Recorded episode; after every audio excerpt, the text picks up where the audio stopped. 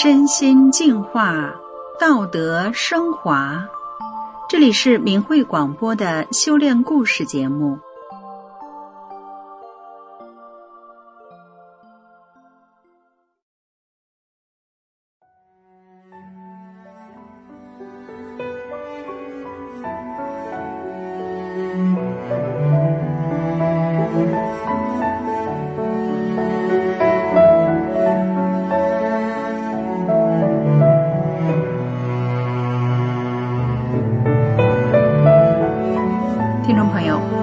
二十岁是多么美好的青春岁月！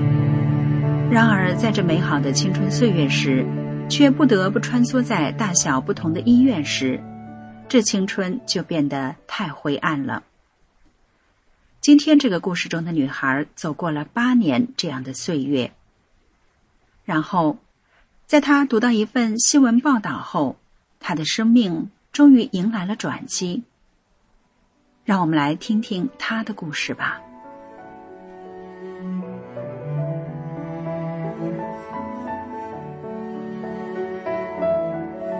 二十岁的我罹患了一种病——感觉神经障碍，这属于世界疑难杂症。同时，这种病伴有轻度肌肉萎缩，我的左半边身体麻木，走路如铸铅般沉重。脸部是肿胀变形的，头疼，长期失眠，不敢受一点风。那时我一个人背井离乡在外求学，所以也独自一人求医看病。我最好的青春年华都穿梭在大小的医院。我在求医的路上也是饱受歧视，又遭受药骗子的欺骗。我也曾因外敷的药味重被赶出了学校的自习室。我也受到宿舍室友的刁难排斥，因为治病，我剃秃的发髻被路人耻笑，又因为脸部严重变形，三年没回过家。大年三十都是在学校宿舍里吃方便面度过。我从小到大从来不会伤害人，连句骂人的话都不会说。一直都是被人欺负，与人为善，但是我却遭受这样的病痛折磨。我不理解自己怎么会遭受如此大的苦难。我对人生充满了悲伤与怨愤。后来我总算找到了专科医院医治，控制了病情，但终身不能离药。这对我来说还算是幸运了吧，因为我从来不抱希望能痊愈。研究生毕业后，我进入了知名金融机构工作。我把心放在工作上，想弥补为治病失去的太多时间，好好的回馈父母与帮助过我的人。但是金融领域非常势利，一切以利益为先的价值观，勾心斗角的工作环境与我格格不入。高负荷的工作让我身心俱疲。我不知道人生的意义是什么。我变得不想干任何事，不想见外人。我有了轻度的抑郁症。有一天，当我又翻墙浏览墙外的网络讯息时，我看到活摘法轮功学员器官的报道。我整整一夜都失眠了。这种魔鬼行径完全背离任何人类的良知与道德底线。我的心像刀绞一样难受。觉得自己受的那些所谓的命运不公，跟这些人比，算得了什么呢？另一方面，我也深思法轮功到底是怎样的一群人，在这个物欲横流、一切向前看的社会里，能让人放弃一切，甚至被残忍活体摘取器官也不背弃信仰的，那这必定是真理。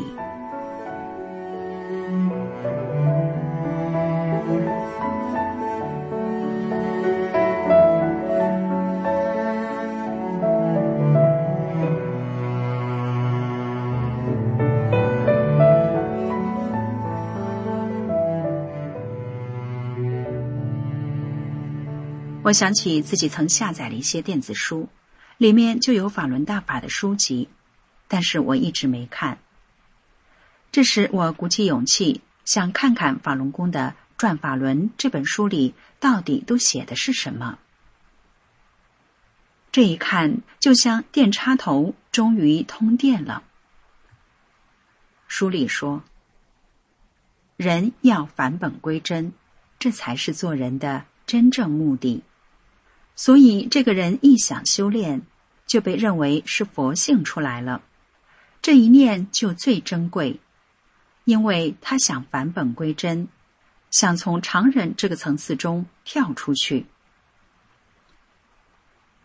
我瞬间就明白了，啊，人活着的目的就是这个，这样的人生才有意义。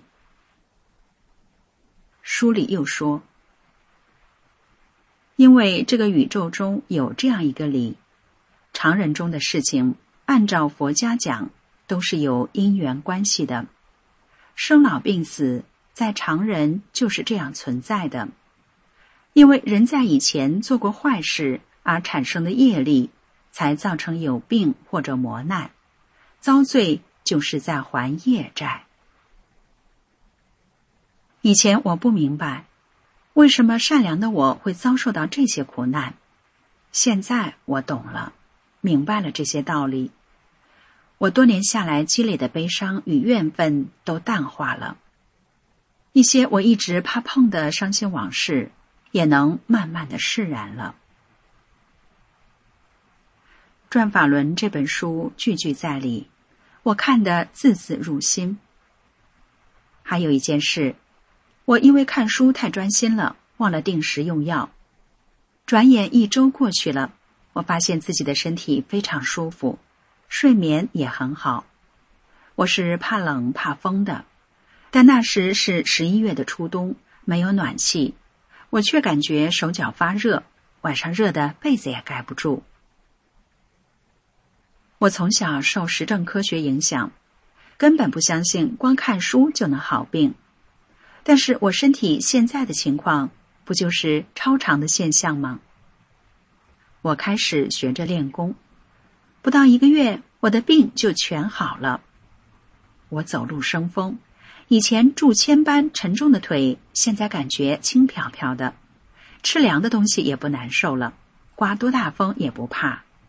无病一身轻，对长期被病魔折磨的我来说，这简直是天方夜谭，还不花一分钱，我想也不敢想的奇迹就发生在我身上了。我的脸不仅不再肿胀麻木，蜡黄的脸开始变得粉白，而且神经萎缩的部位也逐渐复原了，我的面容越来越好看。逐渐恢复到我幼年时可爱清秀的模样，尤其是清澈明亮的大眼睛，一直是那么干净纯真。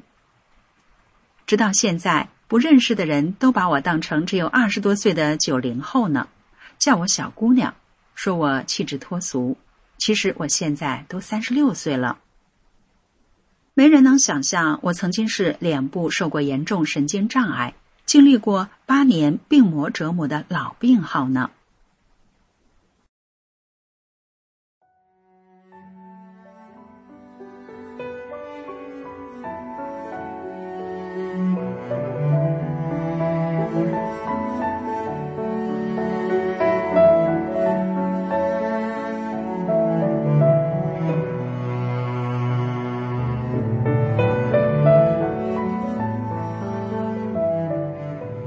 自我开始修炼法轮功后，我也知道了怎么样在一切以利益为先的价值观、勾心斗角的金融领域里工作了。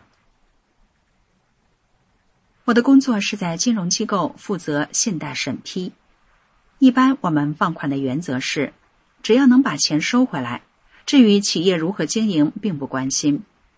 尤其是收回贷款后，企业的死活更是漠视。现在的金融领域，一切以钱为先，宁要损人到底，也要夺利一分，分毫不让。当经济下滑时，出现很多企业因为银行抽贷破产或卷入高利贷，银行和企业之间的关系变得紧张，有潜力的企业被逼死，不具备持续经营能力的不良企业获得大量融资，最后金融机构也爆发了大笔坏账。作为一个审批人员，一定要保证贷款的资金安全，这是我的本职工作。但另一方面，如何处理与企业的关系就很棘手。按通常的做法，就是打压、强制。但我是一名大法弟子，不能采取这种与人斗的党文化处理问题，一定要站在他人角度想问题，站在大局想问题。因此，我就多多的走访企业，与企业主沟通，了解他们的真正难处，理解他们的困境，结合自己的专业知识以及对产业链的了解，对企业经营管理提出一些建议。有的企业给一些大型上市国企供货，但对方一直不给付款，光开票交税就交了几十万，还有百万货款也是收不回来。我与企业主交流，问问是否还有其他的经营收入，帮他分析如何盘活资产，再与企业一起到库房盘点存货，与下游付款良好的大型企业沟通，问他们的近期采购需求，帮助企业估算存货大概的周期周转，并建议为防止库存积压，先不要再进货，以免资金占用。有些企业的技术很好，但因本分经营，不会用利益收买采购商，被上下游挤压，账期长达八个月以上，应收账款上亿元。对这样的好企业，我会主张多放款，帮其解决融资问题，首先减轻资金负担。同时，我还与企业的商务人员沟通，让他们与下游采购商谈判。